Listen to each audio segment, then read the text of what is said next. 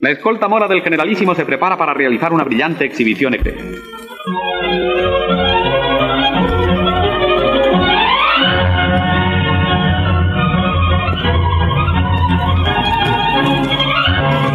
Al aire marcial de la escolta se suma su magnífico alarde hípico, un espectáculo grato a los ojos, lleno de ritmo y de armonía. Sin un error ni un fallo, los jinetes componen y recomponen una vez más el difícil laberinto de sus evoluciones. Salam alaikum, Dreri. Vuelve la Guardia Mora con Ernesto también, aunque no lo parezca. Haciendo ruido. Volvemos. ¿Os pues, pues volvemos Marratenia o Seguimos la Guardia Mora. Seguimos. seguimos, eh, eh seguimos eh, lo dice mucha gente de la, de la izquierda, que sardo email su que lo seguimos. Caminamos, sí, abrazos transfronterizos. Otra Unificando fronteras. Otra jerga, Sara. Eh, Ewa, Juchi, hablando de la jerga o de la frontera, hoy venimos a hablar de lo narco, porque ya hemos atrasado mucho este tema y, había que sacarlo. Entonces, bueno, esto he intentado hacer el resumen hadak, pero voy a dar un poco la turra. Eh, paradme militaria o porque este tema me pilla muy cerca, ya no solo por mi... No serás hija de narco, eh, eh, Por mi... Ojalá. Estaría aquí si yo fuera... Eh, por, por mi relación personal con el hachís, pero también la profesional.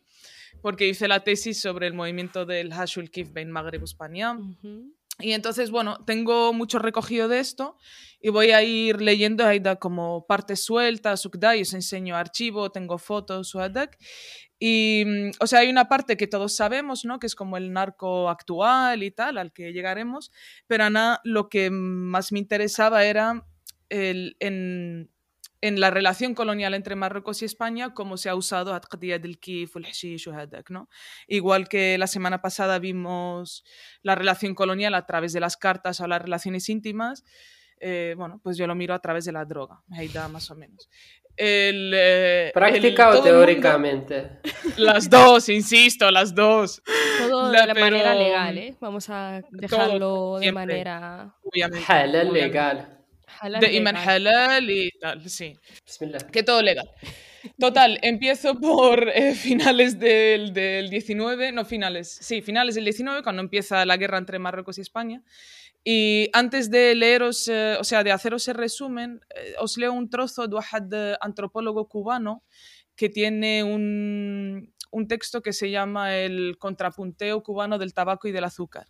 Y entonces cuenta, y es un texto de los 40, y habla de la salida de ese tabaco y del azúcar de sus zonas nativas indígenas y cómo circulan en otros espacios económicos y tal, en especial el europeo.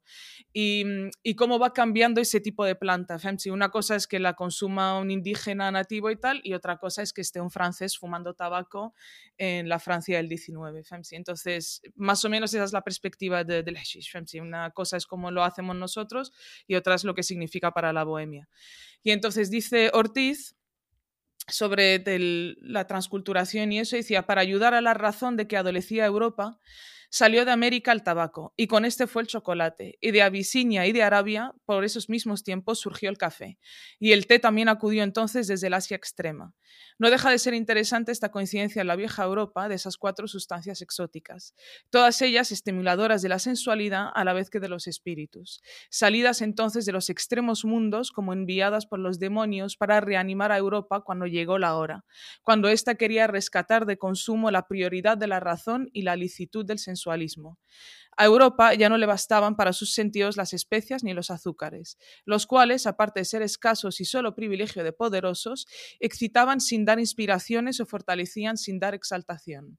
Ni le eran suficientes a su espíritu los vinos y licores, que, si procuraba audacia y fantasía, a menudo ocasionaban abyección y desvarío y nunca meditación ni juicio. Hacían falta otras especias y néctares que fuesen animadores tenaces y profundos de los sentidos y de las ideas. Vale. A esta cuestión pues obviamente hay que sumar el hash, ¿no? O el kif. Entonces, cuando España empieza la guerra Magreb, en una situación en la que tiene que competir con, con, Francia en Argelia y todo esto, hay que crear todo un discurso, ¿no? Esto ya lo hemos hablado muchas veces, veces un discurso de diferenciación o hachikemel. Entonces, cuando llega España en Magreb, se da cuenta que hay muchísimo más parecido que diferencia. Y hay que ir a ciertos puntos que marquen una cosa muy obvia que justifica la colonización y el hermano mayor y el menor y no sé qué. Y ahí aparece el kif. Y, mm, y entonces empieza toda la, la, pintura orientalista que copia la, a la pintura orientalista francesa mm, y empiezan a hacer muchas imágenes, o sea, muchos cuadros y tal, utilizando daliscas, eh, señores eh, fumados, tipo así. Mm. Sí, sí, Kiven. es como la típica página de memes que le ponen diálogos. Entonces, ¿ves? Siempre hay una shisha. O sea, aquí empieza a haber como una desorientación porque no tienen claro de dónde viene o es shisha, o es el kif, o es sibsi, o es... Eh, están un poco perdidos. Luego imágenes de guardias, esto se llama el fumador moro. Bueno, hay, hay varias más. Otra, que es uno que está fumado y ya مشلشل مشلشل Kemlin Heida, ¿no? Entonces la idea en esto era como demostrar que esta civilización consumía algo muy específico que embriagaba a los moros y que los hacía inmóviles, inútiles, imbéciles, con la mirada perdida, con kda, kda, ¿no? Para, o les sensualizaba, como decía Ortiz, ¿no? Entonces ahí están las mujeres desnudas, shisha, las mujeres no sé qué, Entonces, ¿qué pasa? El Magreb me shisha ni hay cachimba ni, ni bullshit en estos años. Esto viene de Masar y otros sitios. Y era el problema que había tenido España de copiarle la pintura de Argelia, o sea, de Francia a, Argelia o de Francia a Egipto, que ya habían entrado las tropas de Napoleón. O entonces era todo un copy-paste, pero que no, no casaba con la identidad española, y muchísimo menos lo que había en Magreb. Total. Eh, tengo varios trozos de, de periódicos de Aida, que por ejemplo hay uno que es de Pedro Alarcón, que es el diario de un testigo de África, que es muy parecido a Colón cuando llega a y tiene que justificar por qué eh, por qué llega a África, esas tierras vírgenes y no sé qué. Entonces empiezan a escribir sobre el kif. Y se refería a ella como una hierba eh, embriagadora que probó por equivocación, decía. Bueno, claro que sí. sí, Insti, todos hemos probado por equivocación. ¿eh? dice, hasta que se forma una especie de barro tostado, sumamente oloroso, yo hago un verdadero abuso de estas pócimas, que lejos de quitarme el sueño, me produce una somnolencia deleitosa, parecida a la del opio, y me abandona mis contemplaciones filosófico-poéticas y melancólicos desvaríos. Entonces, hat palabras Kemlin de desvarío, de contemplación, de somnolencia. Chikemel estaba construyendo una imagen de Kalras, ¿no? que estaba siempre eh, medio y tal. Otro recorte de periódico, en 1879, El Mundo Ilustrado, publica la crónica de un viaje a Fez de un tipo random. Eh, y dice, sin embargo, más bien que por el paisaje, recordaré perpetuamente el campamento de Zerguta por el experimento que quise hacer del famoso kif. Para el que no lo sepa, debo consignar que el kif es la hoja de una especie de cáñamo llamado asiz, que es lo que va a ser el hashishu conocido en todo el Oriente por la embriaguez que produce. En Marruecos se hace de ella el extraordinario consumo, pudiendo casi asegurarse que son víctimas de esa hoja deletérea aquellos moros y aquellos árabes que en el campo y en la ciudad contemplan a los viandantes con mirada extraviada y estúpida y andan con vacilante paso como gentes que se hallaran atontadas por un golpe que hubiesen recibido en la cabeza. ¡Allah! Va fuerte. Estos no se daban cuenta de que había diferentes tipos de, de hashish, que había uno que te ponía y otro más para abajo, ¿no? No, no, no hay, no hay. Esto es, llegan a Marruecos y dicen, hostia, esto es lo mismo que Andalucía, ¿qué hacemos? Eh, hay que fijarse en algo, entonces se crean crónicas eh, de pinturas tal para imaginar a Chiquemel. Hay otras que es sobre las cofradías de Iseo porque Hadukemnin, Fuman Kifad, empiezan, uno de los, de los cronistas decía, eh, estas cofradías entran en un estado de locura furiosa provocado por el uso del kif. Luego están sumergidos en la embriaguez que, que, provoca este excitante, más violento que el opio, dan los más horribles gritos y aullidos, dan terribles saltos y si los espectadores les arrojan un carnero vivo, en el instante es desgarrado y devorado crudo, cabeza, carne, entrañas y todo. Hostia. Pues mucho. Sí, sí, si estos desgraciados consiguen romper sus cadenas, se arrojan sobre los judíos y cristianos, los muerden y arañan y destrozan lo que está a su alcance. Vale. O sea, Hostia. estando totalmente drogados, se dan cuenta de quién es cristiano y quién es judío. O sea, ya es como. Madre Pues mía. me dice que si واحد محشش que le, le das un carnero y lo, lo degolla, imposible, me que Sí, عادي فهمتي Que زعما estar عادي hashish no es, no es un coma etílico, no es, ¿no? Digamos, los efectos son más bien diferentes, o sea, no estás abstraído de la realidad. No, No pero sé. estás bastante tranquilo como para ponerte a degollar, ¿no? O sea, claro. Sí. O sea, Maqaqubi- Mm. Bueno, en fin. Otra cosa importante en esto es que en esta época solo está el kif. Y en Magreb todavía no sabemos hacer hachís. El hachís va a llegar ya en el- los años 60 con los hippies y eso, que es, pertenece a la misma planta, pero son técnicas que no sabíamos en ella, ¿no? Digamos. Bueno. Mientras es- ahora hablamos de eso, el tamizaje. Mientras Ale Drer y cultura general narco. Sí. Yo creo que es lo único que sabemos, ¿eh? No, es tremendo esto. Mientras, eh, mientras España está haciendo el ridículo con el hachís y las crónicas y tal, gente como Charles Baudelaire, ¿no? como esta bohemia burguesa, crea algo que se llama el Club de Hashashin, ¿vale? Ahí da tal cual. En un hotel de cinco estrellas, Paris, wow, de la Croix, Victor Hugo, Dick Drerikem, la, de, la high class de Francia y se juntan a consumir este nuevo tipo de drogas, o sea, como, como lo que decía el, el, artículo de Lowell, ¿no? Hay opio, em, eh, had el hashish, que está viniendo de Egipto o la de Turquía, bueno, diferente está el tabaco, por supuesto, y entonces ellos se sientan consumen y escriben luego, ¿no? Y él saca un libro que se llama Los paraísos artificiales, en las que da su opinión sobre los usos de, de la literatura bohemia, y, o sea, están mirando esas drogas coloniales como una forma de, llegar a otros mundos eh, orientales, sensoriales, eh, total, ya entrando en el siglo XX, 1919, Valle Inclán, copiando esta cuestión de Baudelaire y de la literatura bohemia, saca un poemario que se llama La pipa de Kif. Y entonces, el Kif huele que usan el Magreb, huele al Femchi que está Minuayol Francia y tal tiene el hachís. O sea, incluso la relación con sus drogas es la misma relación colonial de esos países, ¿no? España en una segunda división, Ma'al Kif, Francia primera división, Ma'al Hashish. Incluso el consumo suponía. No, el, eh, sí sí دائما مزرفه الصراحه زعما Sara زعما y lo intentaban ¿eh? o sea le están copiando toda Francia pero es que no, no dan no dan para el 5 Bueno, en Valle Inclán hace todo lo contrario a, a Baudelaire. Valle Inclán fuma la pipa, que que fuma pipa y sale por las calles de Madrid a analizar pues, la situación y tal, desde el pesimismo, la pérdida de las colonias, la identidad española. Bueno, el esperpento Vale, moving on. Esto os lo menciono solo para la copia de, de España de Magreb. En los años 20 ya empieza la relación de guerra más fuerte con el Rif o Hadak. Esto no lo he dicho al principio, pero toda esta planta crece en las zonas del Rif. Entonces ya los españoles que están llegando ahora van a hacer muchísimo, o sea, muchísimo más uso que el que hicieron en el siglo XIX porque ya hay guerras. Entonces ya hay que situar el, la droga en el RIF. Meshif el Magreb, Meshif Guerra África, Meshif Setuan, sino que darle ese estereotipo, que además es un estereotipo que aguanta hasta ahora. ¿no? Y ahí es cuando nace eh, un poco todo este término del bajarse al moro, ¿no? A sí, mediados... bueno, bajarse al moro es sí, más es, es más tarde, pero sí. Sí, sí, achicamel. Entonces hay una columna que se llama, eh, que está en, el diario La Correspondencia de España de 1922, que se llama El humo de Kiev, que hace referencia a la pipa de Kiev de Valle Inclán, ¿no? Entonces, Wahad Khana, que se va a Tetuán, lo mandan a Tetuán y va haciendo columnas semanales y lo único que le importa es ese kif. O sea, lo único que le, fascina es como ese uso en los cafetines, en ¿no? Entonces saco una de las primeras eh, crónicas que se llama Moros Fumadores.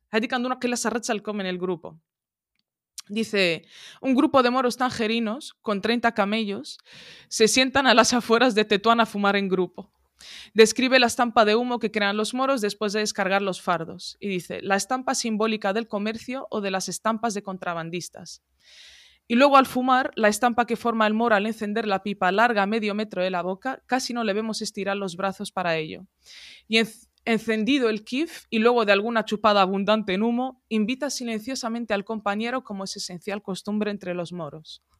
La solidaridad Ay. moruna conocida. Totalmente. Hay seis moros reunidos. Solo uno fuma, pero todos callan. El kif es el silencio. Todos permanecen inmóviles. El kif es la inmovilidad. Conozco ese sentimiento. El Yellow Submarine de, de los Beatles a lo moro, ¿no? Vale, entonces hasta aquí todo es eh, inmovilidad, estupidez, eh, femsi, una, una relación jerárquica a través del KIF o Haddak, somos inferiores por consumir esta movida, que Pero no es- existe en España. Es curioso porque a ellos como que les inspira el hecho de que lo tomen intelectuales bohemios, franceses o españoles, eso es una como una elevación casi espiritual y sin embargo si lo hacen los moros es como bajeza humana, ¿no? Eh, Curiosa el doble rasero. Sí, los moros sí, no tienen creatividad, no tienen espiritualidad, no entran en trance, no, bueno. Y sí, y si entran en trance son violentos y, y que son capaces de, en fin, ¿no? De, de, no comen carneros crudos. Bueno, a partir de aquí empieza lo guay, porque cuando empiezan las guerras del Rif o o sea, Anual, eh, Barranco del Lobo, Chica Hassan Abdelkrim, claro, todos estos soldados que están trayendo de España son soldados de cuota, gente que no tiene dinero para pagar no ir a la guerra, ¿no? Entonces todos los burgueses, eh, artistas y no sé qué, se quedan en península y los que vienen son campesinos, clase obrera y tal. Entonces, lo que se produce es una guerra de pobres contra pobres, ¿no? Rif o Hadak, las, las periferias. Y en esas periferias, una de las cosas que empieza a unir a estos dos, o sea, al colonizado y al coloni- colonizador, es el consumo de kif.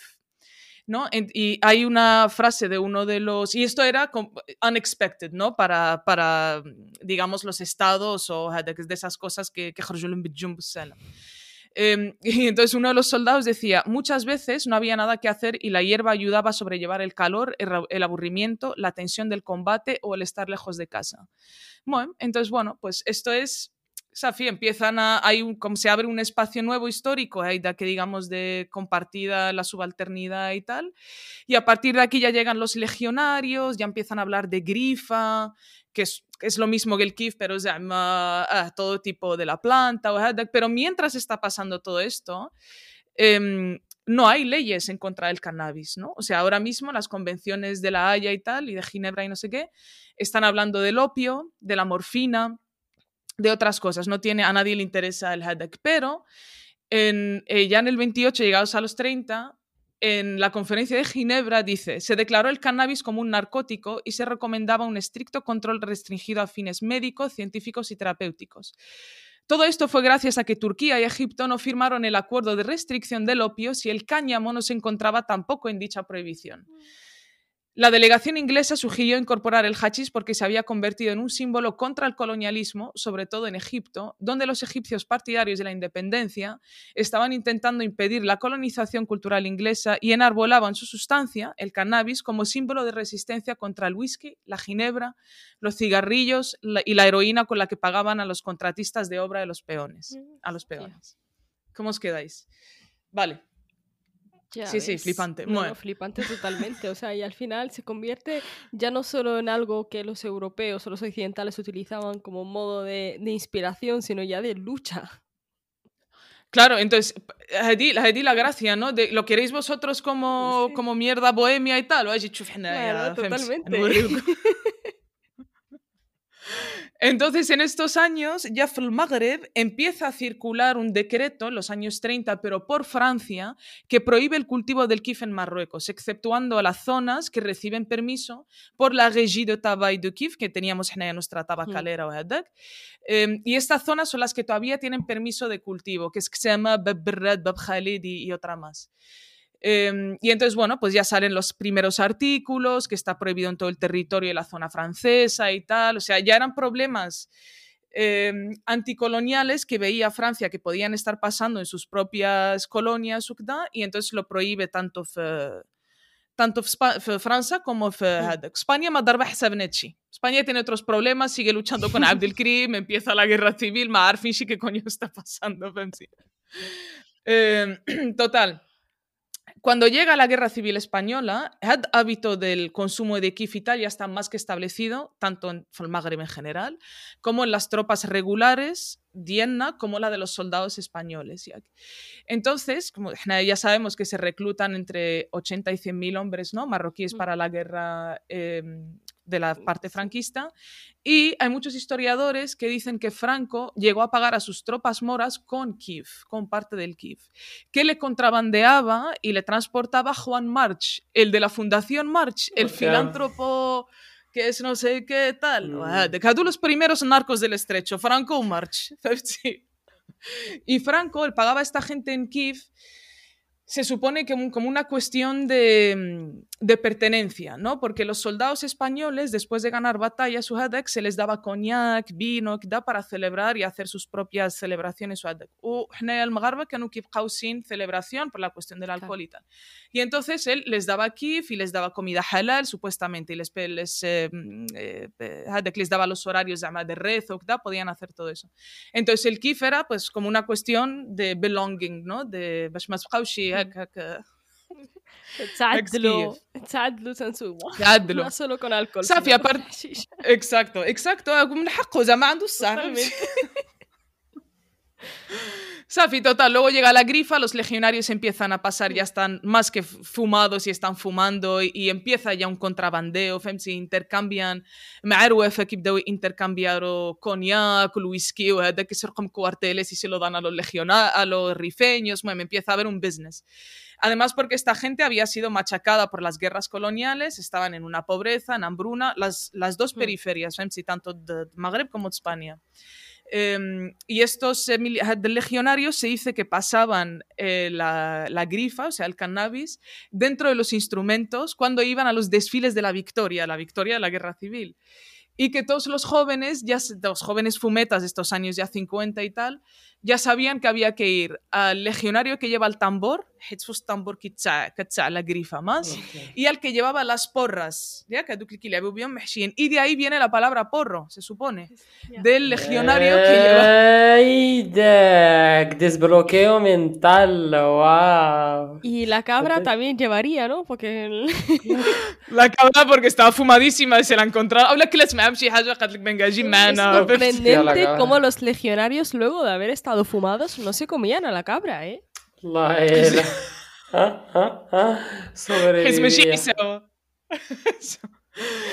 hay, un, hay una lectura muy guay, pero no voy a leer, eh, bueno, pero en fin, como que la recomiendo, que se llama Tumba Abierta, autobiografía de un grifota, y es la historia de un tipo catalán que se hace llamar el Botas, Hanad Bussah, que se enrola en la Legión que en los años 50 y dice que él se iba a enrolar en la Legión francesa, pero luego se enrola en la, en la española porque estaba cerca del Kifi, estaba cerca de la grifa, porque le mandaban a Ceuta un Y, y, entonces empieza en la Legión, luego se va de la Legión, se hace amigo de los rifeños, empieza a contrabandear.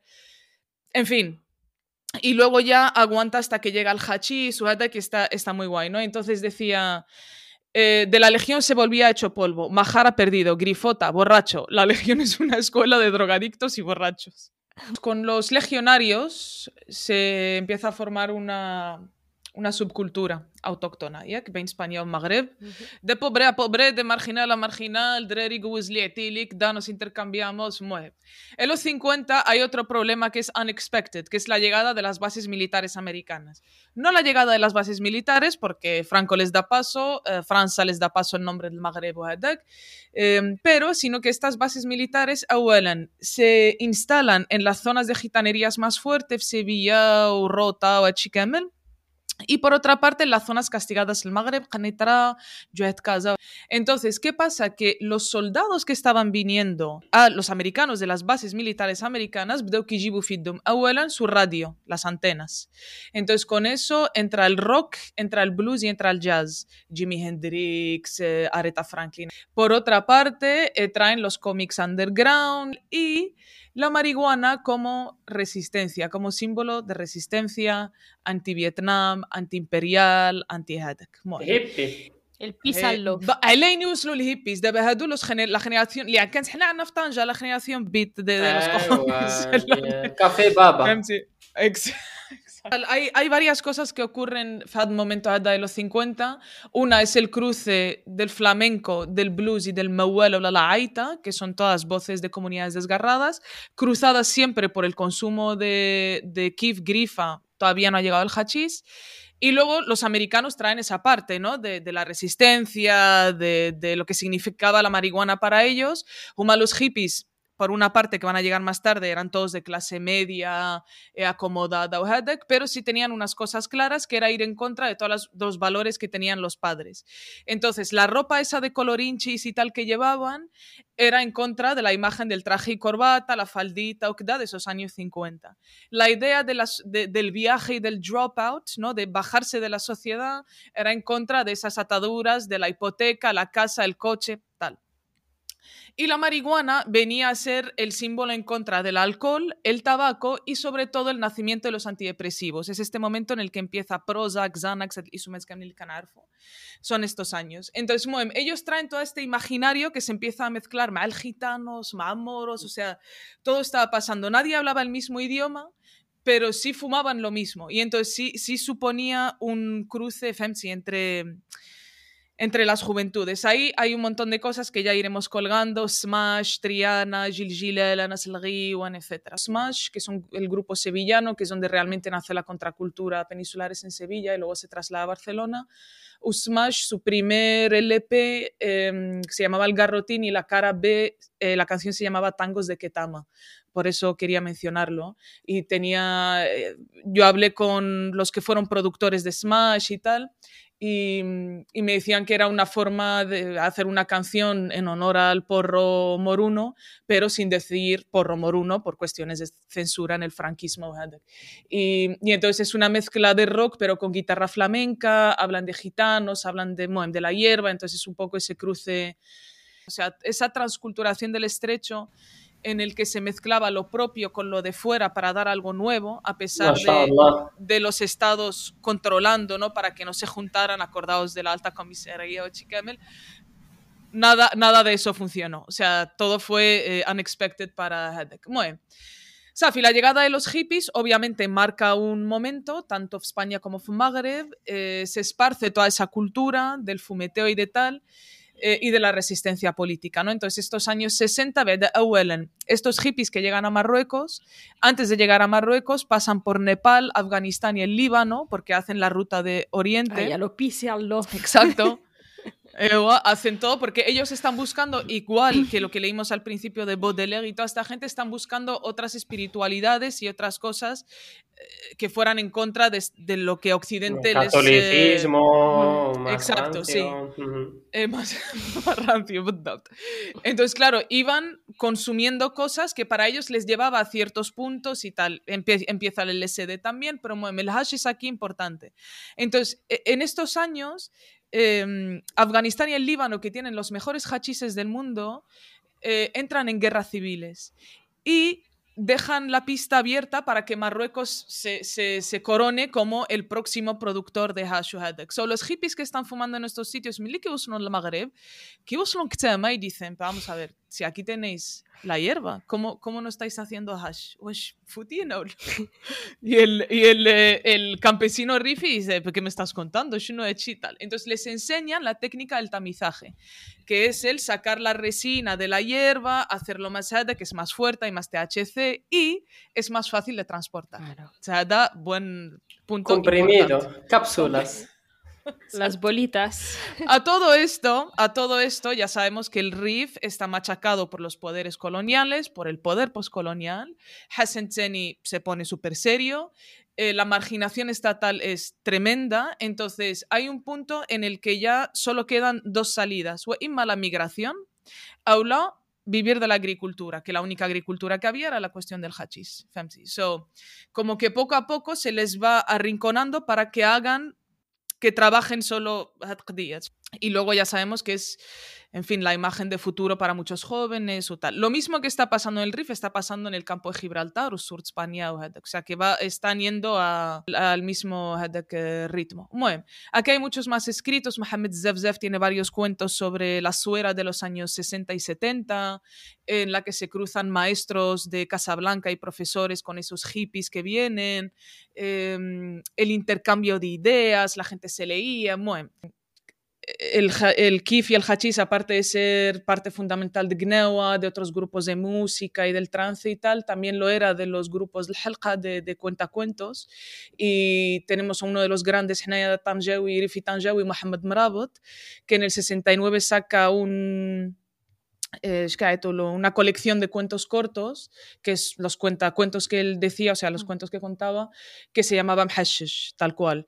Y entonces es un texto que no solo él y la gente que escucha mm, está bajo influencia, sino que el propio texto es, es un género literario en sí, que es el texto drogado, que me sí muy bien dónde es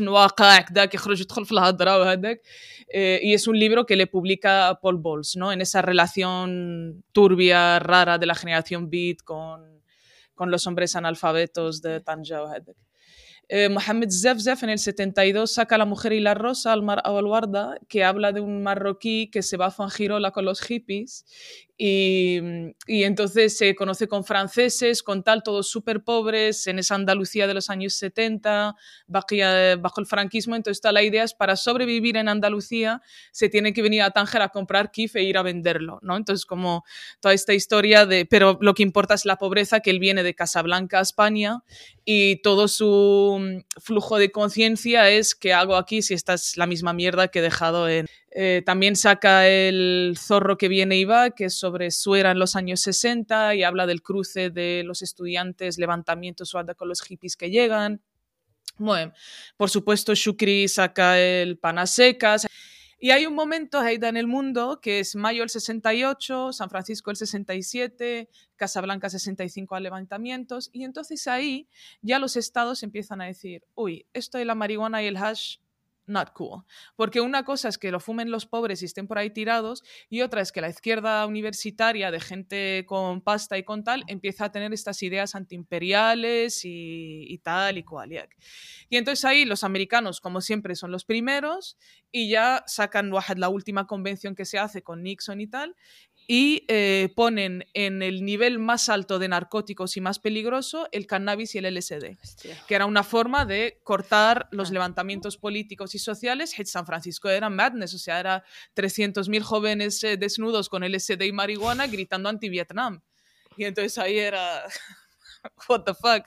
Magreb, o sea, todo está muy acompasado en el mundo y en el estrecho, a pesar de no haber ni TikTok ni, ni redes sociales, la gente se seguía, se leía mucho la más. La tendencia del hash, ¿no?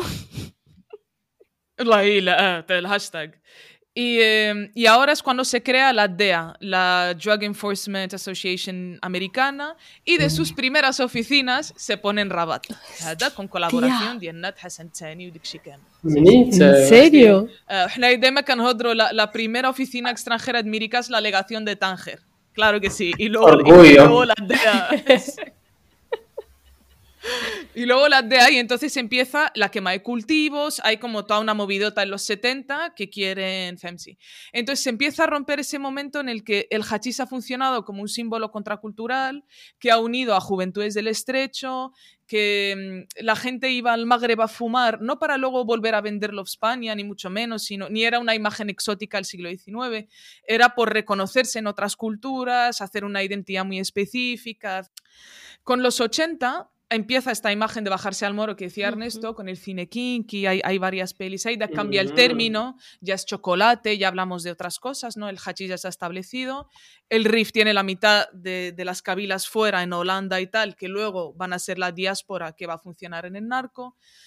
En fin, en los 80 empiezan estos nuevos ciclos neoliberales estrecho, ¿no? Por una parte, España entra en democracia, que a un nivel económico es fake, ¿no? Todas esas juventudes de las periferias, kinkis, eh, entra la heroína, eh, entonces es todo como súper turbio. De Kuful Maghreb, en el 84 hay los levantamientos del pan, del hambre, entonces ya todo empieza a indicar a que hay una parte de la población que va a vivir del transporte de esto.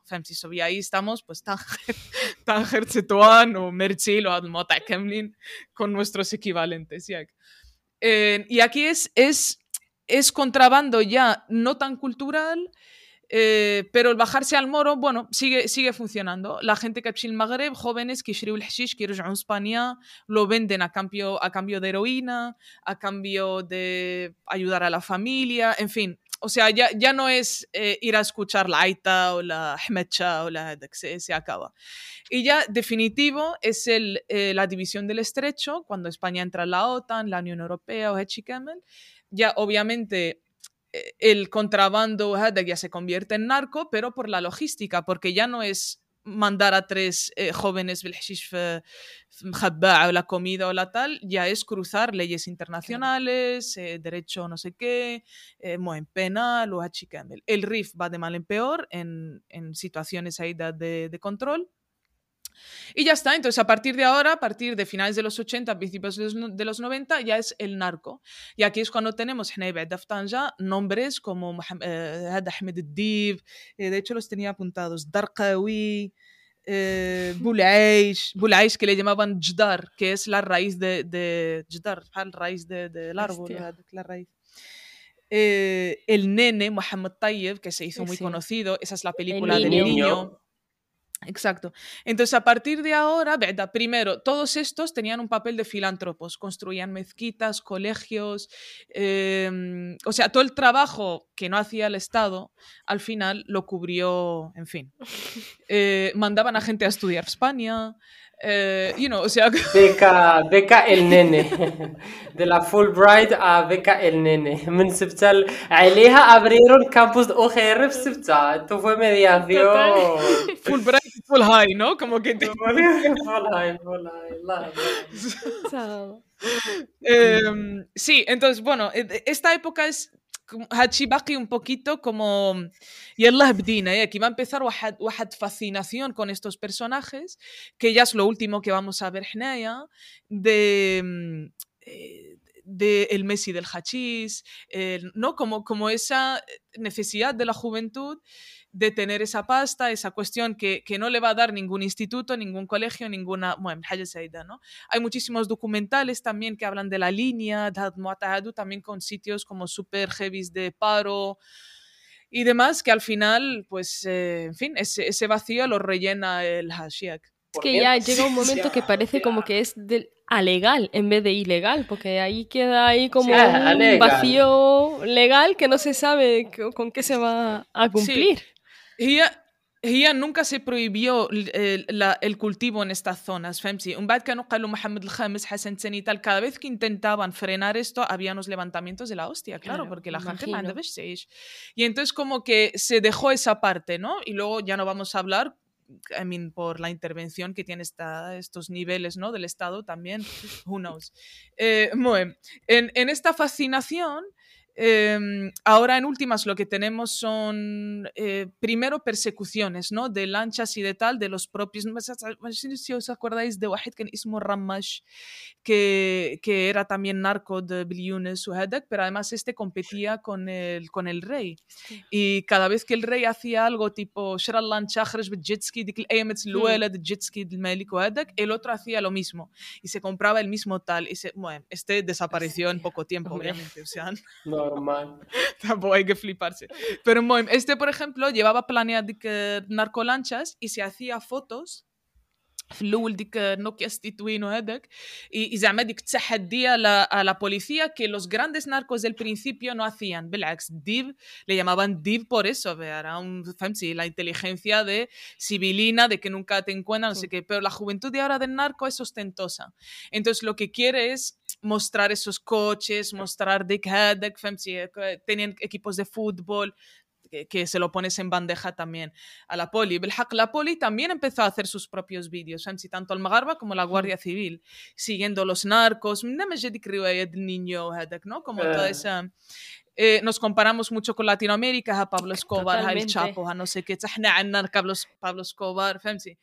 En, no sé si conocéis los narcocorridos, como las canciones de mexicanas eh, del narco. En Campo de Gibraltar, hace nada, cinco años, salió la narcorrumba con uno, con uno que se llama Bernardo Vázquez, que es el que hizo la, la, la soundtrack del niño pero tiene varios videoclips باللانشا بين مرتيل وطريفة ولا no sé qué que dar sí pues las leyes del estrecho pistolas كده bueno. el nene وهذا يرجعوا como estos ejemplos de héroes en lancha y tal por la parte diana en el, los 90 y los 2000 ya son novelas de crimen el Hamdouchi que hablamos de él en el episodio de lo criminal con Youssef y eso que ya el hachís no es una cuestión ni contracultural ni mucho menos, sino que es la preocupación por la eliminación de la juventud.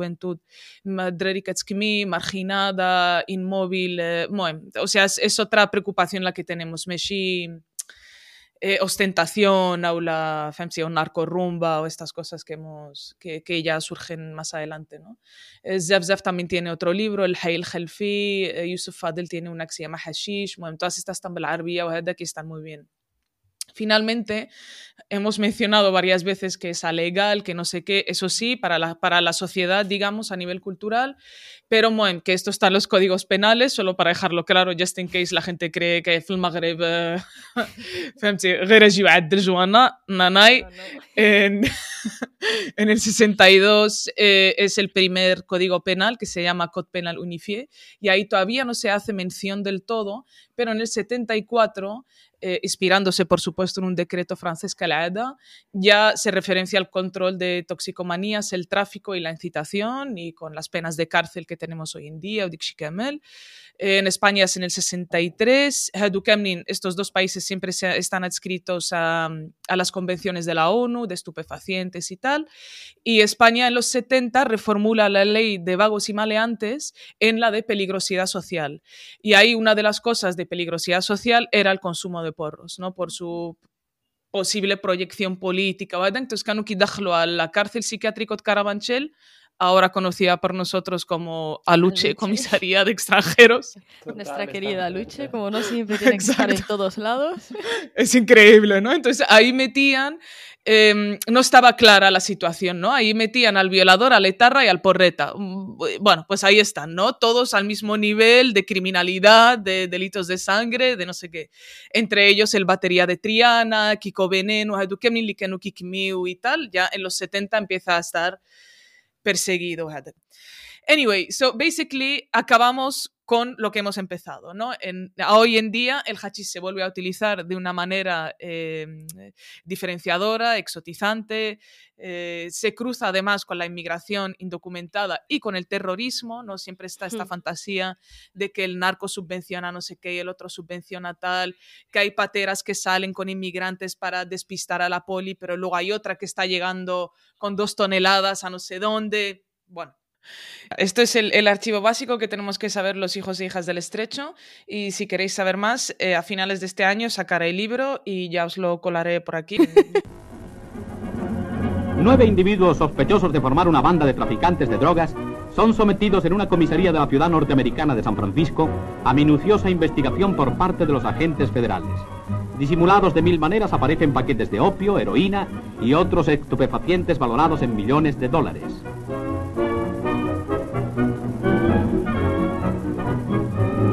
Estos tóxicos entran de contrabando en Estados Unidos y son parte de un cargamento enviado desde Hong Kong y procedente de la China comunista. Xavier Dreri, esto es lo que os tenía que contar, que hemos tardado 45.000 minutos para contarlo en... por los fallos.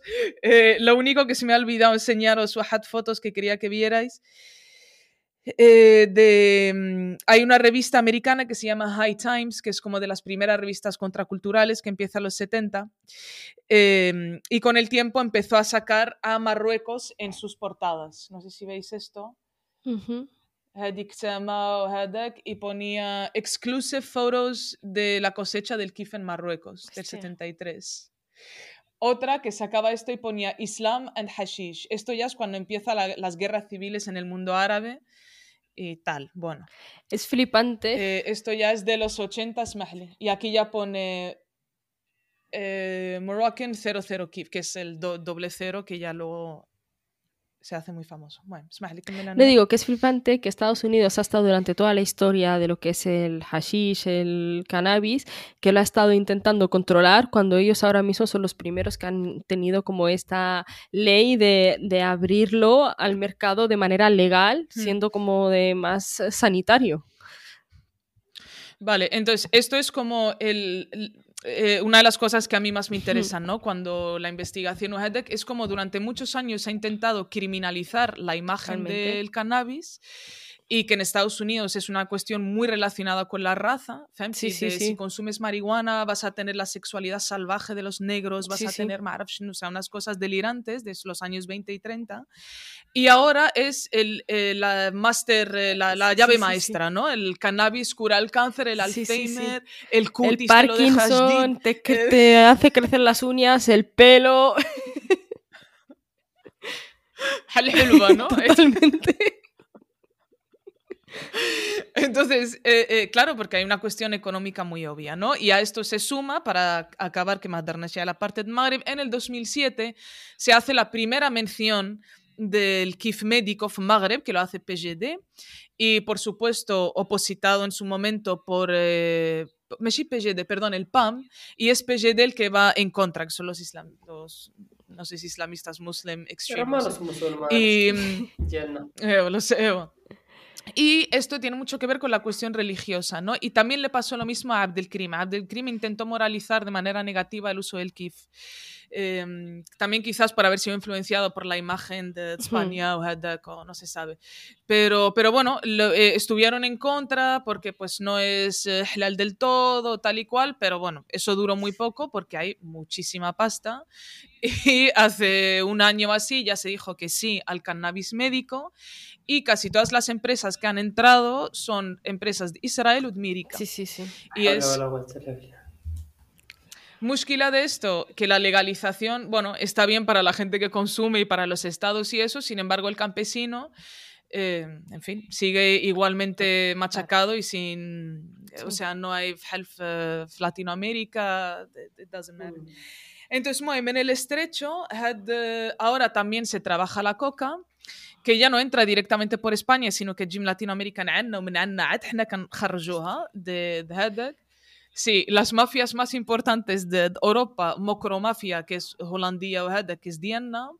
Diana, Diana, donde fino al Lamborghini, fino al Lamborghini ديالي باقي ما شفتش قالت لك ديالنا Ya nos metemos por si acaso, Femsi. Por si nos cae algo, o sea que... Por si algún narco nos quiere, nos quiere dar pasta por, por hacerles promoción. En fin, Safia y esto es, eh, en fin, para nosotros el hachís y las lanchas creo que han sido parte de nuestra de nuestro imaginario y nuestra infancia, sobre todo ¿no? Es algo con lo que creces y mm, sí, además de consumirlo entre la juventud y eso, pero sí era, era el futuro de, o sea, mucha población, ¿no? Y que ya sabíamos, o sea, sin... Y para mí las, las manos de jóvenes que cargan las lanchas son las mismas manos que descargan las lanchas, la línea o la barbate o la, ¿no? O y, ya después, con la crisis del 2008, eh, España se sitúa en la primera de Europa de producción de marihuana interior.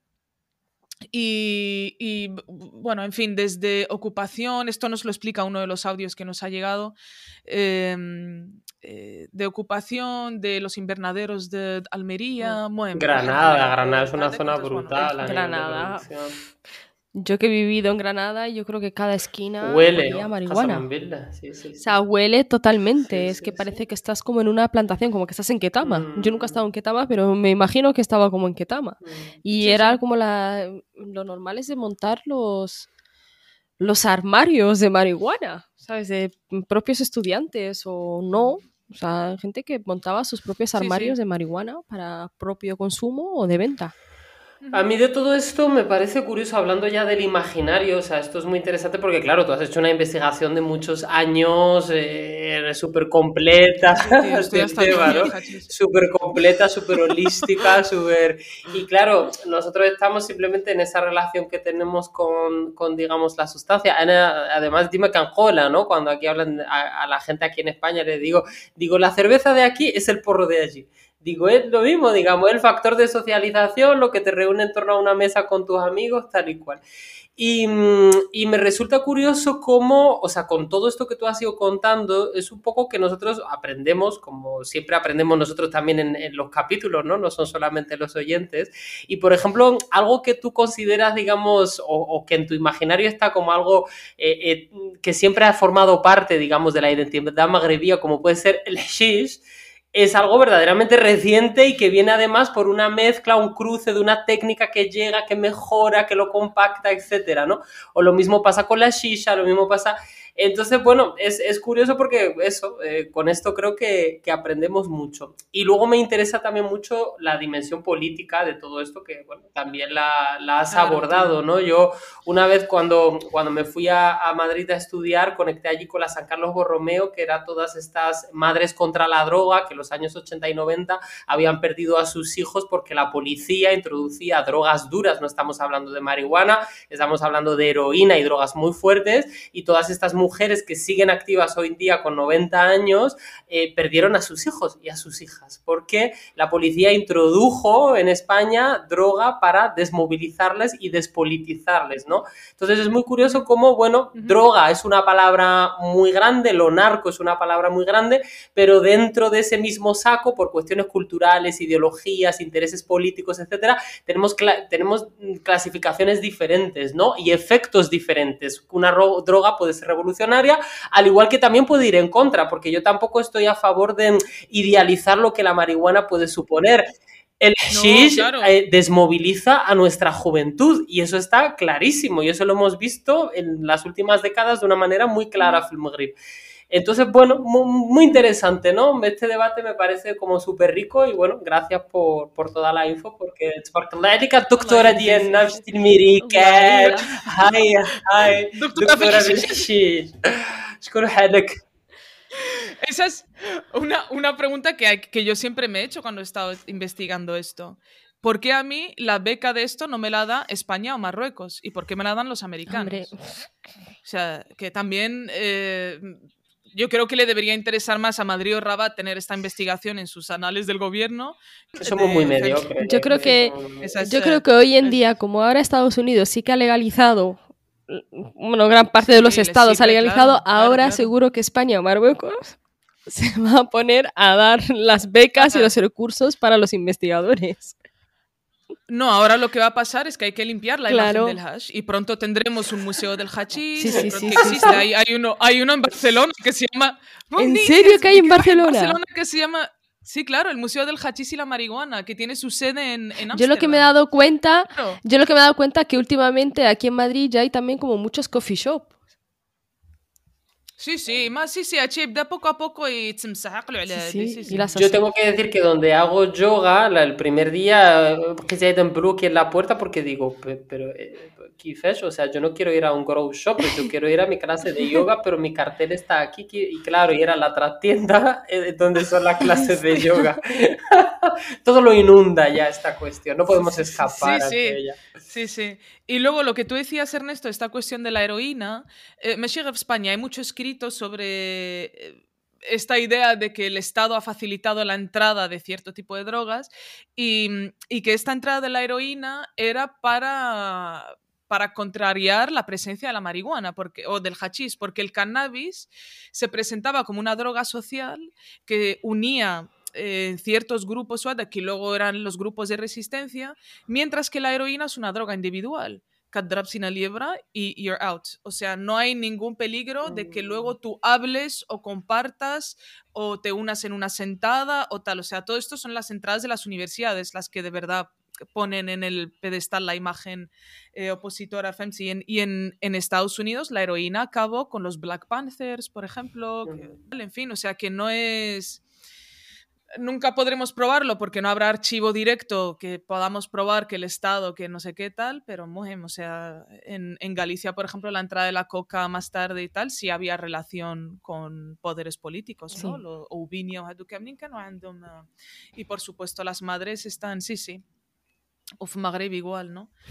Y me gusta mucho también la parte esta de la transculturalización, transculturización, como se diga, el tema de, eh, del estrecho, ¿no? O sea, que siempre tenemos como una excusa y diferentes temas para de nuevo mezclar, ¿no? Y que las gentes humildes entre ellas. Y eso se ve, o sea, lo, lo has dicho y a mí me ha venido la imagen de, de estar en cualquiera de, de estos cafés y que de repente aparezcan las típicas señoras andaluzas que el máximo turismo que pueden hacer es un tour guiado por Tanja de 24 horas, que aparezcan por ahí y con su pensión saquen 50 euros a ver quién le puede dar por pues, un trocito de algo bueno para disfrutar un poco la noche, ¿no? Estas situaciones las he visto mucho y, y, y, bueno, es ¿no? Digamos que hay, hay un, un romper barreras y buscar un poquito la, el encuentro, ¿no? no sé. Sí, en, en, en, uno de los momentos de la investigación conocí a un tipo muy mayor que tenía noventa y tantos, eh, que era como hijo de las familias del Kif o Hedek, y entonces este tipo había visto eh, el colonialismo, Franco, Mohamed al-Khamis, Hassan Tani, ¿sabes? Como, y hasta el Hirak. Y, y, entonces contaba, es, es analfabeto, no sabe tal, pero sí conocía eh, los Rolling Stones, Jimi Hendrix, no sé qué. Y entonces me contaba que, claro, que los jóvenes hippies en la técnica del tamizaje y se juntaban pues con la gente de, de la gente que se llama no sabe inglés, eh, Jason de Ohio no sabe derilla, y entonces, y entonces era, bueno, pues toma este porro que es de mi cosecha y el otro le dice, mira, toma este trozo que es del Líbano, que es el hachís rojo del Líbano, no sé qué, y como no hay más conversación, se ponían músicas. Y entonces el Jason acaba sabiendo Shkunuma Isa o Shkunuma Jejuka o la tal, y el nuestro, eh, pues Jimi Hendrix, o, y Jimi Hendrix sí que estuvo en Suera, hay como varias historias de estas, ¿no? Pero, mm, pero a nivel haida más eh, cultural, autóctono, Diana, es, esas eran las, los encuentros, y entonces... Eh, todo lo que hablamos en este episodio es Diana es em, hay muchas formas de unir y transcultural y, transculturar y cambiar, intercambiar y crear una cosa Diana del estrecho de entre las dos partes. Pero for some reason siempre elegimos la separación. siempre, en lugar del hachís como transcultural, vamos a elegir el hachís como para terroristas y moros y no sé qué. bueno, porque, porque las fuerzas que hay detrás de estos intereses en la división son muy grandes, ¿no? Entonces una cosa es la buena predisposición de los pueblos humildes a encontrarse porque es algo natural, es algo genuino, pero luego, claro, detrás hay todos unos dispositivos mediáticos, políticos muy brutales que, que nos separan constantemente. Es que sobre todo nosotros que hemos crecido en Tánger, que para nosotros ha sido como normal el pasar, pasear por las calles y oler el olor a porro. O sea, para mí es como oler un, el olor a hashish, es como estar en casa. Y es verdad. como estar en casa. error. Cada de boulevard que Sí, claro. Como, como el legionario, por error. Eh, por error. por error. Y claro, y también de ir a cafés que son como emblemáticos, sobre todo en Tánger, el café Jaffa, que es como el más conocido, con las vistas, tal. Mm. Y es que también tienes ciertas horas a las que tienes que ir si fumas o no fumas. Porque luego es como, vale, yo me voy por las mañanas para el, desayuno, pero claro, me tengo que quedar como, como mucho hasta las 3, 4 de la tarde, porque a partir de las 4 de la tarde se convierte como en un café de, para fumar. Entonces, si tú no fumas, no entras en ese, en ese ambiente. Entonces, tienes... Quedas fatal. Claro, quedas, fatal, porque al final te sientes como incómoda, porque dices, yo no fumo, el olor me es familiar porque lo huelo en todos lados. Sí, es, es como ir a una playa nudista vestida. Totalmente. O sea, como el mirón, ¿no? Ah. Totalmente. Y luego la, la, cuestión de la legalidad. Creo que, joder, los adolescentes eh, crecemos y nos independizamos, nos hacemos autónomos, pues también haciendo ciertas cosas y ciertas prácticas que nos hacen ser como maduros, ¿no? Aquí en España yo lo he visto siempre que el tema de, del el ir a una discoteca, al consumir alcohol, como que los límites sociales y, y, estatales son claros, ¿no? Tienes que tener 18 años, tú puedes comprar tal y cual. Pero allí, o sea, de una manera sin sin nosotros saberlo, te abres a un mundo que es esto, es un mundo que es alegal y no sabes muy bien cómo manejarte, porque no sabes si realmente la compra que tú estás haciendo, la venta, el consumo, dónde, cuándo, con quién, de qué manera, porque a tu amigo le han hecho esto, pero el, al otro le dejaron tranquilo. Entonces es como, es un ocio permitido, no permitido, moral, amoral. Luego el tema de lo halal, o sea, en principio todo lo que te aleja de un estado de conciencia absoluto mm, te aleja, pero no es el alcohol y no tiene ese peso ideológico que tiene el alcohol. Por tanto, wow, ¿no? O sea, es, es un temón, es un temón. Sí, yo creo que también de lo que hablaba al, al, principio, esta manera de poderes extranjeros, coloniales y tal, que revaloricen o la jueguen con tu planta nativa. El Magreb siempre ha habido kif, empezamos a prestar atención a mm. este kif, o eso creemos por los archivos que tenemos de ellos, es a partir de estos años, ¿no? Entonces, eh, esa manera también de, de, definirlo como embriagador, eh, con la misma terminología del alcohol y de tal, en el Magreb para en fin, yo creo que para la mayoría de nuestros padres y madres y tal, es mucho peor ser sheishi que tomarte unas cervezas. Mm. Pero es que también depende, porque luego tú acabas normalizando por el hecho de que en Marruecos el shish es como algo casi normal, por decirlo de una manera, que te encuentras en todos lados, que gente fumando, mm que lo normalizas, que al final es como que alguien que fuma un porro no te escandaliza como a lo mejor escuchar a una persona que dice, pues se está bebiendo una copa de alcohol. Ahí es como decir, joder, pues se está bebiendo alcohol, pero luego lo ves fumando un porro y dices, es normal, porque es, algo que todo el mundo hace como que se ve como mejor visto de alguna manera, como que al final sí que está influyendo económicamente al país. Ah, y se confunde, se confunde. انا mi madre que تقول لي هذاك حشيش محشش هو محرصه ولا مسيف total total هذاك محشش aquí digo Sí, y, y me quedo, le digo, no, eso no es mhashi, se me queda así como de, uy. Exacto. Y lo mismo pasa, de, de que hablando así también de que no llegas a saber si está mhashish o, o no, es lo mismo que pasa cuando ves a una persona, genial, nosotros hemos crecido, ya. Tú escuchas a una persona que le dices, es business, para ti business, es que es narco. O sea, ni siquiera es empresario, ni siquiera es que dices como que es una persona que se gana la vida de manera legal o no, a legal, y eso ya depende de cada uno. Pero tú ves a una persona business o que tenga un cochazo, no sé, de última generación o algo, ya, ya lo tachas como que es business. Y es que tienen pinta mm. de escenas de narco. Pero también porque sí. siempre, o sea, claro, es, es, como nuestro marco cultural. Entonces, sí. cuando ves, yo que sé, te, yo siempre paseas por Mujahideen y está la típica villa que no está terminada. Sí, pues no, es que entonces sin construirse la villa porque tal. No, digamos, todo te apunta o ves a alguien que le se el hijo y ha habido un boom increíble. Mm, que bueno, tú sabes, O sea, es, es, es a lo que apunta está todo constantemente. Sí. Hostia, lo de los edificios sin terminar sí. es que eso era un clásico, tío. Hey, hey, edificios. Allah, yo te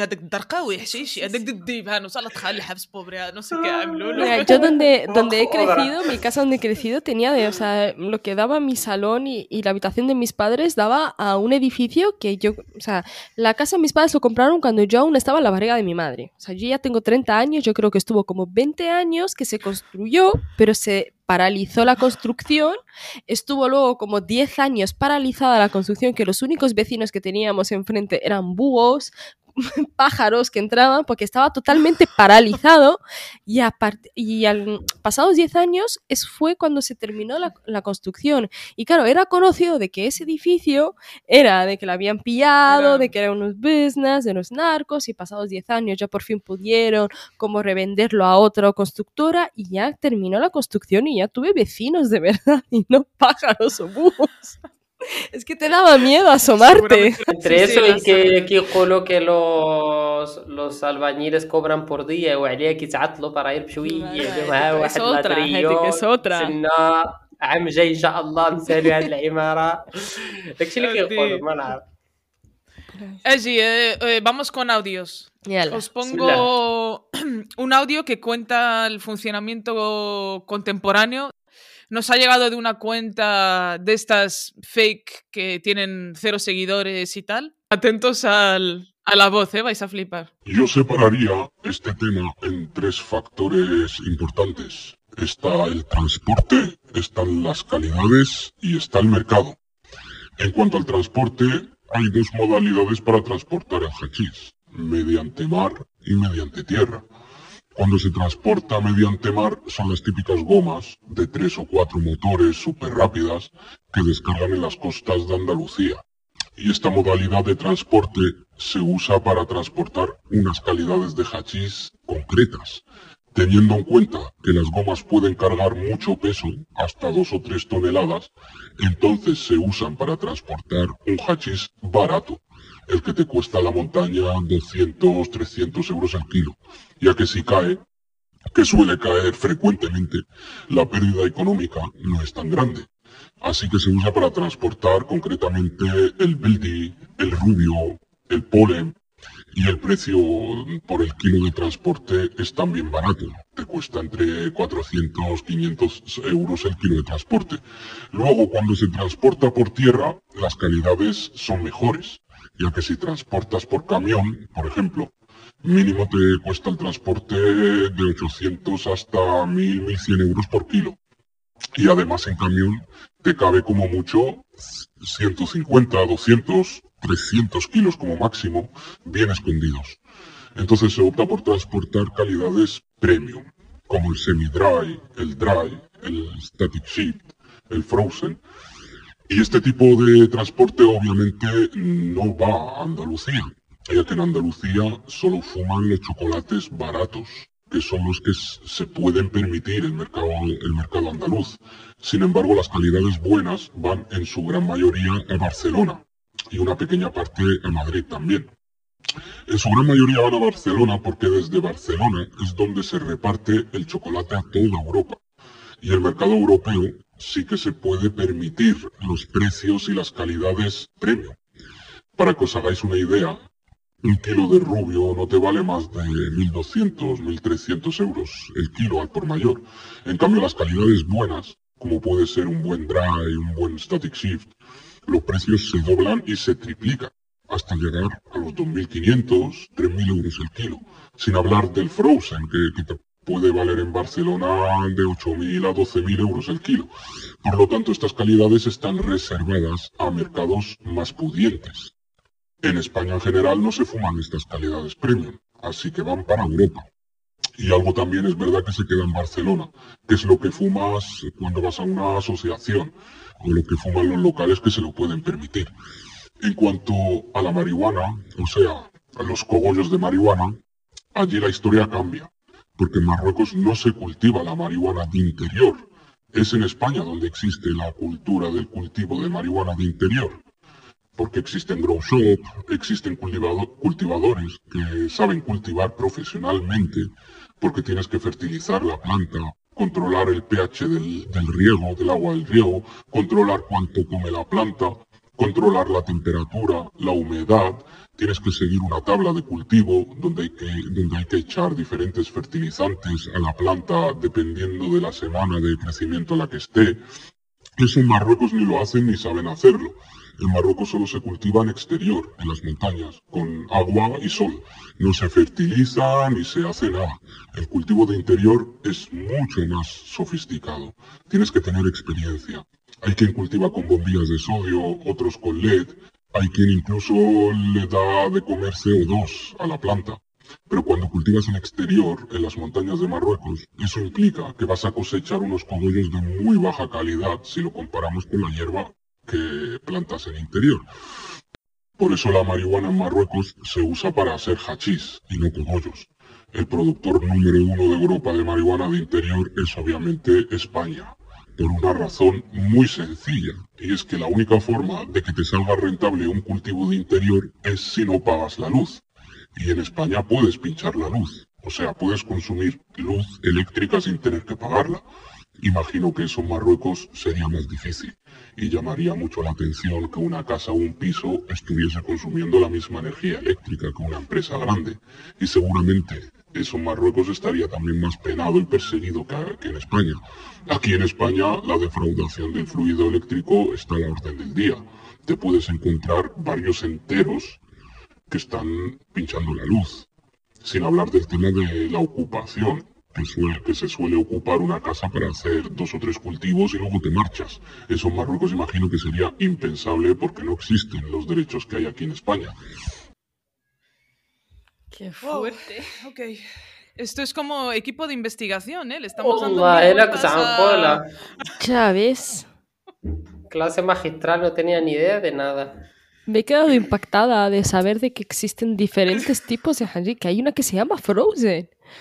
Frozen. Uh, Sí, yo lo de los tipos lo había escuchado bomba K, no sé qué. No, no, crítica, me كلشي la crítica وهذا الخردله هاد الاسمات que además se usan en España, sí. Pero o sea, lo importante aquí es ese tipo de volviendo, ¿no? Zrifa por la que tiene que pasar España más Magreb siempre. o sea, España es la que empieza el contrabando con Magreb y al final se queda las peores, calidades en, en, aparte, en el 2024, em, claro, porque Europa es la que tiene pasta para consumir eso. También, eh, si es un país que ha tenido siempre hash, o sea, la buena calidad del hash no está en Maghreb, no, no circula en Tanja, todo sale. Si es nuestra propia planta para el Maghrebi no tiene sentido pagar, eh, no sé, dirham por el gramo. del hash, pues 100 gramo te compras cualquier otra droga, no es... Eh, entonces, claro, se queda en Andalucía y tal, no sé, a mí eso me parece... Y también lo de pinchar la luz y eso, claro, pincharle la luz a Mendy. A Mendy es imposible. A Mendy, a Mendy directamente te viene y te quita la magana. Y la marihuana. Y, la marihuana, y se la fuma en tu cara, aparte ahí, en plan de... Sí, sí, pues eso sí, diferentes niveles y que salen, que salen para afuera. Y también esto me recuerda a el Kuskanjol como el señor mayor que hablaba de intercambio de hachises y tal con los jóvenes. Decía que ya eh, pues cuando ya es narco narco, que es lo que habla la persona que nos ha mandado esto, ya tú no sabes tu hachís a dónde llega, ¿no? Él me decía, antes venían jóvenes de tal sitio, de tal sitio, y sabes más o menos dónde está tu producto, pero ahora llega un camión, tienes que rellenar dos toneladas, habla lo que sea, y se va, y tú no sabes quién, Femsi, es como tu propia cosecha, tu propia que no saber, para ellos era importante saber quién estaba consumiendo y dónde se estaba consumiendo, como que si eliminaba, se deshumanizaba ¿no? la, la propia planta. No, y aparte también ahora últimamente, también las mezclas que, han, que se están haciendo con el hashish, ya es como que hay muchas que, que tienen mezclas con otras drogas más fuertes para tener como otros tipos de, de resultados. Hashish de otra manera, ¿sabes? Sí, o con cristales o con algo y al final te tienes que estar... Eso pasa como en o sea, no sé si habéis escuchado que hay en Tánger cuando una persona que sabe que, que fuma y que al final pues se mm, acaba estando tocado o, le afecta demasiado a la cabeza o algo, casi siempre la gente lo justifica de manera de no es que le dieron un trozo que estaba mal cortado o que, o que le han puesto una uña. Con una uña. sí, sí, con la uña. Es que esto que te iba a decir con la uña y por eso se ha quedado loco. ¿Sabes? Eso que al final te quedas como asustando de decir, joder, si yo al final fumo, ¿a quién pillo? Si me va a meter una uña, no me va a meter una uña, ¿qué me va a meter ahí? es verdad lo de la uña. Se me había olvidado, Marra, lo de la uña. Lo de Mesek también eso lo escuchaba, de que, no puedes hacerte un porro con las manos oliendo a perfume, de que Mesek claro, te da mal viaje. habla la propia ceniza del... Yeah, que la ceniza es que al final es que acabas como, como también, no sabes a qué camello pillar. Al final acabas como yendo a los camellos más comunes, que aparte había uno muy conocido en, en Tánger. Marino. Marino Mjuja, no sé qué. Marino. Yo no fumo, que eso es lo peor. ¿Sabes? Que si fumara diría, bueno, pero es que el problema de haber crecido en Tánger que al final te los conoces, porque había también un camello ahí en silla de ruedas, que el tío ahora parecía que no, ¿sabes? El, el, el tío más, más amoroso del mundo porque lo veías ahí con una mantita sentado en una esquina y era el que, tío que te que vendía, ¿sabes? Porte que lleva el motor y a la puerta de tu casa que, que no vamos a decir nombres. No, no, yo no digo nombres porque, bueno, pero eran conocidos que al final yo creo que hasta los propios turistas que iban a Tánger lo conocían. Sí. Y luego una famosa tienda de golosinas ambulante que, que, que, cerraba intermitentemente, que nos daba golosina a los niños y Iberia, que yo no sé si... Y de repente era como las que porque eh, aparte de, de las chuches y de buscalíos, te vendía. Es que además se, se, se cruzaba con el camello típico, o sea, el, visible, el, accesible a la juventud, eh, se cruzaba con Brigega, con los informantes de la poli. O sea, no sabía si ese access era de la poli o la era, te vendía, o la si te iba a vender y después te iba a llevar en comisaría, no era... Y luego yo creo que, que en Tánger era como, o sea, es como la típica lo que también dije, lo de la frase de, de una de cada diez personas ah, que viven en un barrio es narco, vende hashish, o sea, es como que donde ah, vivas vas a encontrar a alguien que te venda. O sea, hasta en tu propio edificio seguro que habrá una persona o consume o vende. O sea, eso es segurísimo. Hombre, consume. aunque sea de segunda mano. Pero, Moem, hace, eh, estamos ahora con un escándalo de Narco Maghreb que llamaron el, escándalo Escobar, volviendo a esta cuestión el Escobar Magrebi que estaban sacando por la zona del sur y hacia Canarias, supongo, Heidek. No estoy muy enterada, pero bueno, la cuestión es que cayó el presidente de un equipo de fútbol, de Louis Dead, varios eh, políticos del PAM, del Partido de Actrices, actores. Dunia Batma. Sí, sí, sí, o sea, ha habido una movida ahí a lo bestia. todos los fregados. Dunia Batma que es mi inversión. Likigia que es mi inversión femenina. Vale, Shof, tenemos otro audio em, de Antonio, que este chico nos escribió Fluel a la Guardia. Eh, que él era también de zona fronteriza y entonces, bueno, como que se reconocía mucho en los imaginarios que es Anna desde Tánger, pero él desde el otro lado y, y again, o sea, es los mismos, ¿no? Buenas, salam alaikum, Dreris. ¿Qué, ¿Qué tal? Para mí es un placer, la verdad, estar aquí hablando para ustedes. Y, nada, eh, yo soy Antonio, eh, soy de, de Zahora, eh, de las pocas gente que debe ser de allí, la verdad. Yo viví hasta mi adolescencia allí en Zahora. Y bueno, asistiendo al pequeño colegio que hay allí y luego asistiendo al instituto de vejez porque ahora pertenece al término municipal de Vejez de la Frontera. Y bueno, como, como sabréis, pues una tierra medio candente con el tema de la, de la, inmigración y con el tema de, del hashish, que, que bueno, que, que, está muy presente, ¿no? y bueno, una de, de las anécdotas que quería contar en esto es que yo con mis primos y con los niños de, allí, cuando éramos pequeños, eh, íbamos mucho a la playa a jugar, ¿no? Como es normal, porque tampoco había mucho allí que hacer, ¿no? Irse a la playa a jugar y poco más. Y, esto, y lo que hacíamos era jugar un juego que, bueno, que tiene un nombre un poco fatídico, ¿sabes? Y que nosotros pues, le pusimos ese nombre con toda la inocencia del mundo, sin, sin saber, sin ser consciente, ¿no? De, de, lo que hacíamos y obviamente porque normalizábamos mucho la inmigración y normalizábamos mucho el tráfico de personas que, al que está expuesto pues esa zona, ¿no? Al estrecho. Entonces, bueno, el juego este consistía básicamente en quedarte en la orilla de la playa aguantando el máximo tiempo posible. Y bueno, ustedes sabéis que en aquella zona hay la corriente es muy fuerte, ¿sabes? Sobre todo en una playa concreta, ¿no? En Mangueta, que, era de las playas más salvajes, ¿no? Pues allí nos jugábamos a eso y ahora pues nos quedamos ahí en cuclillas y aguantábamos el golpe de ola el máximo tiempo posible. Pues este juego se llamaba, atención, el moro ahogado, ¿vale? Y bueno, para que veáis más o menos cómo, cómo asimilábamos los niños ¿no? de allí un poco la, la inmigración y, esos temas, ¿no? A mí me ha recordado mucho a cuando Ernesto contaba lo del juego este que, que, jugaban como a que hacían, que estaban debajo de un camión, ¿no? Porque al final es un paralelismo muy fuerte. Y, bueno, pues, pues, este juego la verdad es que era, era bastante divertido. Era un poco, tú sabes, un poco ruina, pero tú sabes. Y nada, bueno, más allá de eso, viviendo allí, pues estábamos muy acostumbrados tanto a, a ver los papeles tirados, la ropa, las pateras, todo, ¿no? Imagino que a ustedes habrá pasado lo mismo. Y aparte de eso, pues de vez en cuando pues, veía incluso a personas corriendo, ¿no? Y a personas huyendo, a personas tratando de esconderse, ¿no? Etcétera, ¿no? Y bueno, eh, las cosas de, estos sitios, ¿no?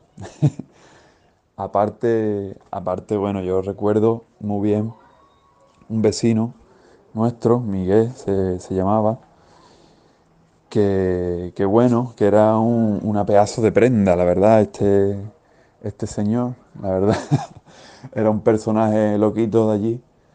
Eh, yo no estoy seguro, porque yo era pequeño, si era de allí o si había venido un poco por, por el, efecto llamada de, de, aquel sitio, ¿no? Pero lo que sí recuerdo es que, que, era muy excéntrico, ¿no? Que tenía, tenía, por ejemplo, me acuerdo, una patera en la puerta de su casa y la había pintado de rosa, y la había cogido a la playa, ¿no? La patera. Y la había pintado de rosa y la había puesto de nombre, afuera de su casa había, puesto la patera rosa. Así era muy gracioso el hombre, ¿no? Y yo recuerdo que de este hombre se contaban cosas muy, muy locas, ¿no? Como que, que se escondía eh, y, buscaba cuando iban a hacer las descargas, ¿no? De, de fardo. Y, y se escondía, y a lo mejor pasaba noches ahí enteras sin, a interperie, ¿sabes? Escondido hasta que llegaba una y después se hacía pasar por, por, uno de los que estaba descargando y se llevaba los fardos, ¿no? Y esas cosas, Y claro, pues así este hombre pudo mm, comprarse casa, etcétera, etcétera, ¿sabes? Entonces, bueno, como anécdota así, recuerdo que una vez eh, era por la noche, ¿no? Y estaba estábamos en mi casa durmiendo y, y se empezó a escuchar, Antonio, Antonio. Y yo me quedé loco, ¿no? Pues yo me llamo Antonio, mi padre se llama Antonio, ¿no? Entonces no sabíamos qué pasaba, de repente mi padre se despierta, los perros ladrando, ¿esto qué? ¿Qué pasa? No sabemos de dónde viene la voz. Y la voz viene del pozo de mi casa, que estaba mi, mi vecino Miguel ahí escondido que bueno, que vendría, yo nunca me lo han explicado mis padres, la verdad, pero vendría huyendo o vendría escapándose de alguna, alguna historia y, se metió ahí en el pozo y no vea la que tuvimos que liar para sacarlo, ¿sabes? De allí. En fin, imaginarse, ¿no? Y, y bueno, este hombre, si me está escuchando por casualidad, yo ojalá que se ponga en contacto conmigo, porque un día, de un día para otro, desapareció y nunca supimos más nada de él. Entonces, pues, pues bueno, pues, pues si, me, si me escucha por casualidad, Miguel, aquí estoy, vivo en Granada y si te quiere poner en contacto conmigo, pues, pues ya sabes. Y, y, nada, bueno, como otra anécdota, sí también recuerdo, mi padre hacía mucha pesca submarina y, y sí, por ejemplo, recuerdo un momento muy truculento en el que, en el que mi padre pues tuvo que, que avisar a la Guardia Civil porque había encontrado un cadáver, ¿no? Por ejemplo, que, bueno, que es una cosa que, que no es muy agradable, ¿no? De, ver.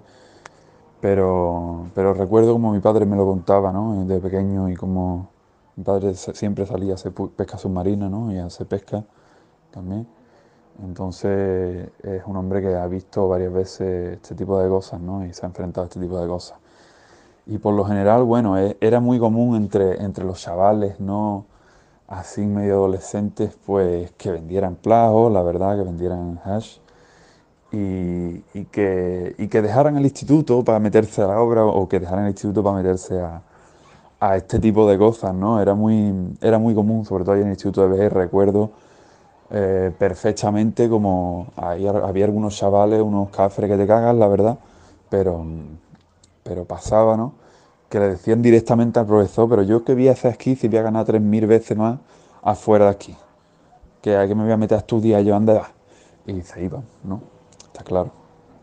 Entonces nada, aquí una pequeño de resumen así de cosas que vivido, ¿no? Yo allí en el estrecho.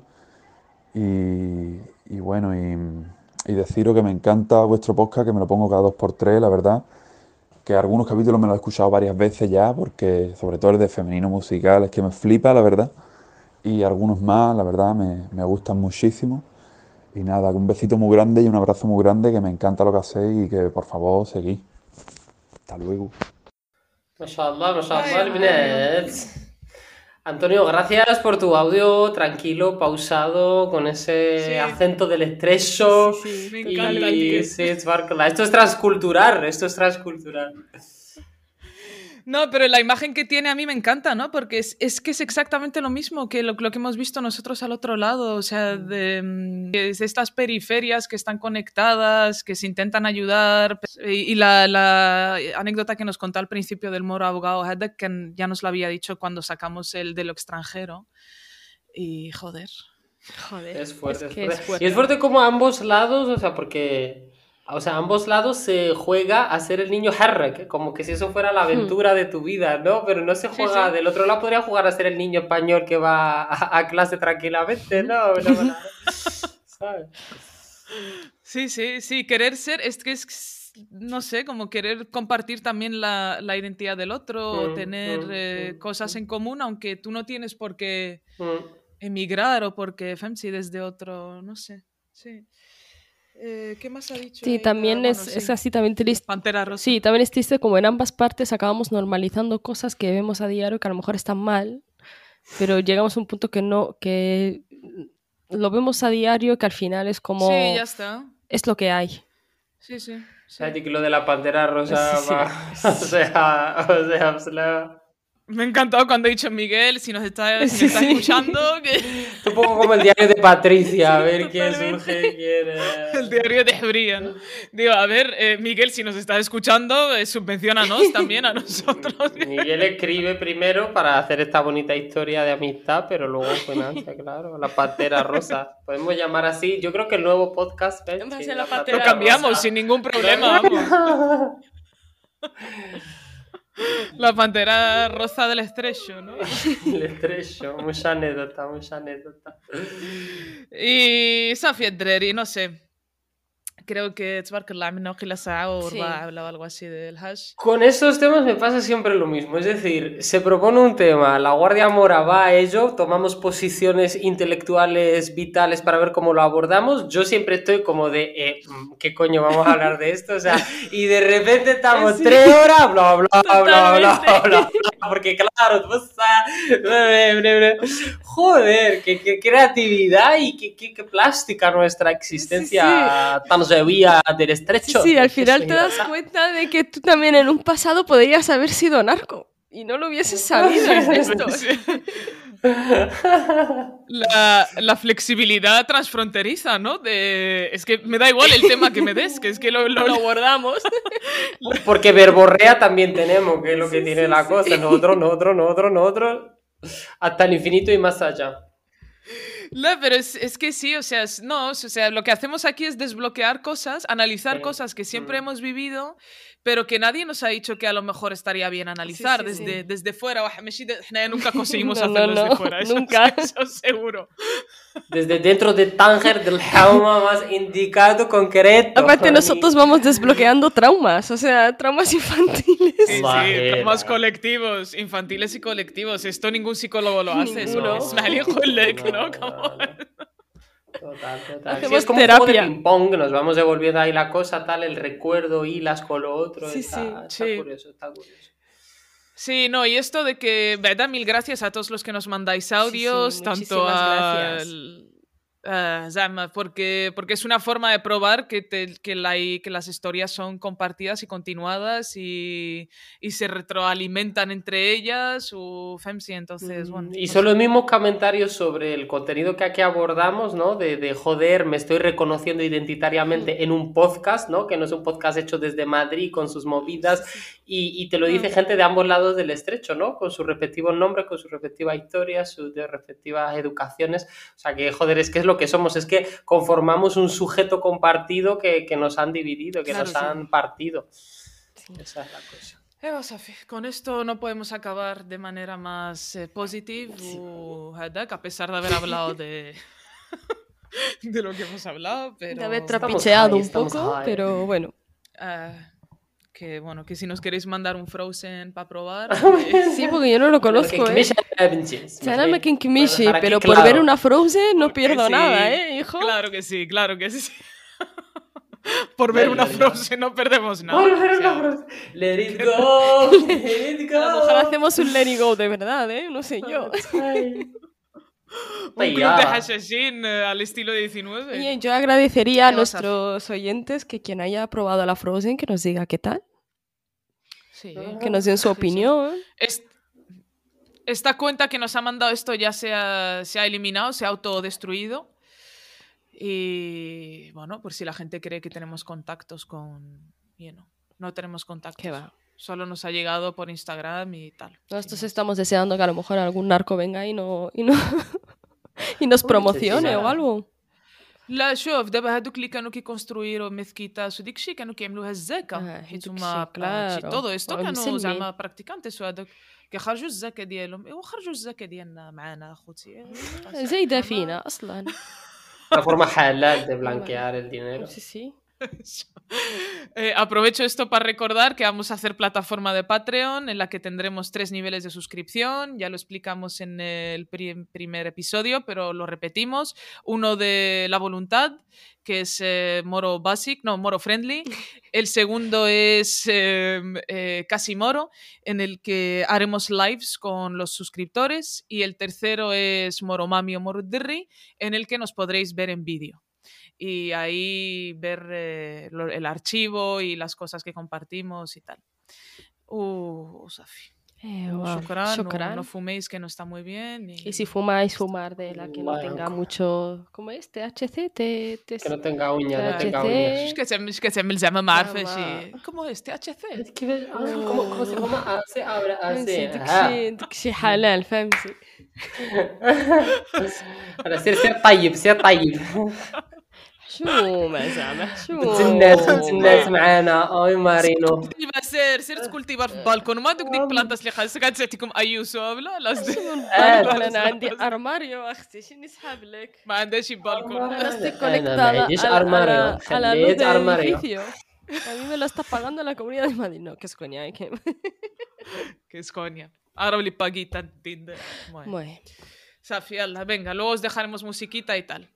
Yala. Chao, un beso. Bye, bye, Gracias.